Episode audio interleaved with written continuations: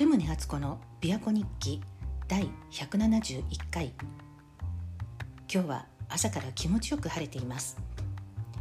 今朝琵琶湖から上がってきたのか亀が芝生の上を移動してたんです。私が気づいただけでも3匹いました。毎年この時期多分卵を産みにこの辺りにやってくるみたいなんですけど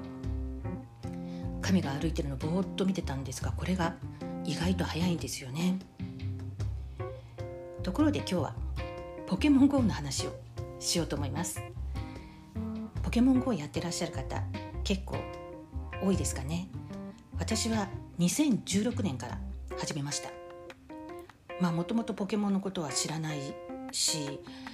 ゲームなんてほとんどしたことないしスマホのゲームは全くやったことなかったんですけど夫がポケモン GO を始めて楽しそうにやってるのを見て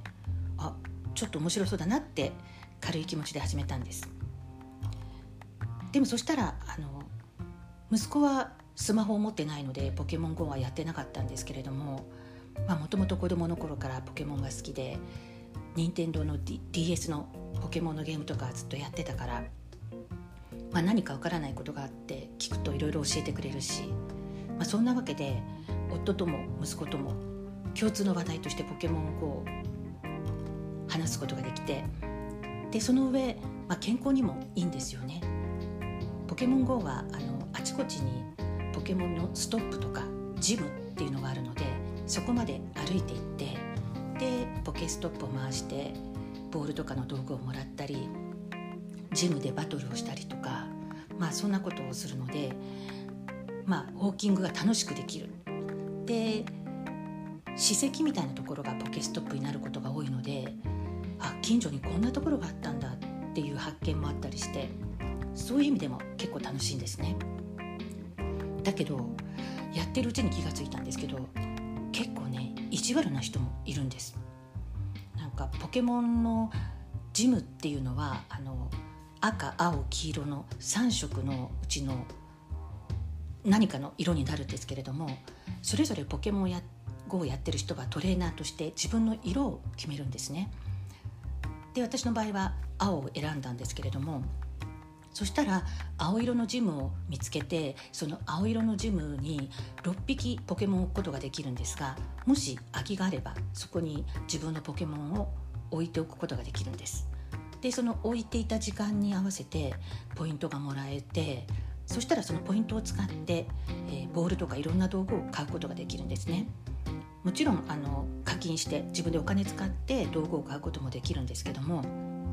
そうやってジムにポケモンを置くことでポイントを稼げば、まあ、お金使わずに楽しくゲームができるわけです。あとそのジムの色にかかわらず、えー、ある時時間によって卵が割れてジムの卵が割れてバトルができるんですねそしたらそのジムで最高20人まで同時にバトルに参加できるんですで1人だけでやるには強すぎるバトルもあるのでそういう時は、まあ、最低でも34人あるいは5人10人ぐらいが集まるとバトルに勝てるんですよね。でここら辺は田舎なので街中だとあのポケモンやってる人が多いから人の出入りが激しくてジムの色もしょっちゅう変わるしバトルもしょっちゅうやってるからポケモンを長時間置くことができないみたいなんですけどもこの辺りは割と田舎なので一回こうポケモンをジムに置いておくとまあ最低でも何時間かは帰ってこないんですよね。ところが田舎だから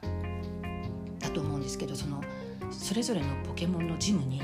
主みたいな人がいたりするんです。まあ、自分の縄張りみたいにしててだから色が赤から青に変わったりとか黄色に変わったりするとすぐ自分の色に戻してバトルをして自分の色に変える人とかいるんです。まあそれ自体は別に不思議ではないんですけども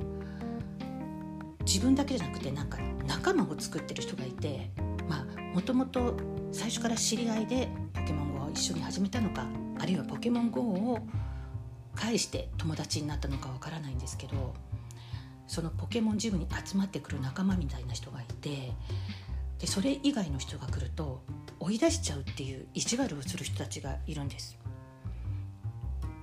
うちから一番近いポケモンのジムに私が朝早くに青いジムに自分のポケモンを置きに行ったりしてもまだポケモン6匹置けるうちの3匹ぐらいしか埋まってないにもかかわらず私がポケモンを置いたら1時間もしないうちに帰ってきたりするんですね。であれ？もう青ジムがバトルで赤ジムかなんか他の色に変わったのかなと思って見に行くと青ジムのままでまだ6匹埋まってないにもかかわらず私のポケモンだけ追い出されてるんですそんなことが何度もあってで私の夫は赤色を選んでるんですけども赤色のジムでも同じことが何度もあったみたいででどうやらこれはあの自分たちの仲間だけでこのジムを独占しようとしていて他の人がポケモンを置いたら誰かがこう追い出しにかかってくるんだなっていうのが分かったんです。たとえ空きがあっても入れないっていうなんていう心が狭い意地悪な人なんだろうって思って、まあ、最初の頃は気にせずに、まあ、短時間でも置けるものは置いて何が悪いと思って置いてたんですけど本当に毎回1時間もしないうちに戻ってくるのでなんかだんだんだんだん嫌な気持ちになってきてそういう心の狭い人がいるんだなっていうのを毎日感じるのが嫌になってもう最近は一番近所のジムなんですけど一切ポケモンを置かないようにしました。まあ、こんな風にしてなんかいじめとかって始まるのかしらなんて思ったんですけど、まあ、ポケモン GO ってそもそも顔を合わせてやるゲームじゃないから私のことを実際に知ってそういうことをやってるわけではないしでもきっと近所の人に違いないんですよね。そう思うとちょっと悲しい気持ちになるんですけどでもいいこともあるんです、えー、何年前だったかな。私の昔からのアメリカのペンパルで実際に会ったこともある友達がある時私の友達がね日本に旅行に行くんだけど一人で旅行に行くからで京都方面にも行くだろうからその時にはあのぜひ案内してあげてくれないかしらって連絡が来たんです。で聞いてみたらその方は私よりちょっと年上の男性なんですけれどもその友達によると実は奥さんと2人で日本旅行を計画していて前の年から計画して予約をしてたんだけれども奥さんがもともとがんだったらしいんですけども亡くなってしまってでそれで結局一人で旅行することになったでそれを聞いてえそういう人にまだ全然会ったこともない方でどんなふうに接したらいいんだろうってちょっと身構えてしまったんです。でそれで日本に来る前にちょっとやり取りをしたらその奥さんはあの亡くなる前に私は日本に行けそうにないけれどせっかく計画したことだからあなた一人でも日本に行ってきてほしいって言われたそうなんですね。それで予定通り日本に行くことにしたんだっておっしゃって。でいろいろ話してたらなんとポケモン GO をやるやってるって言うんですね。で日本に行ってポケモン GO をやるのが楽しみだって言われてあ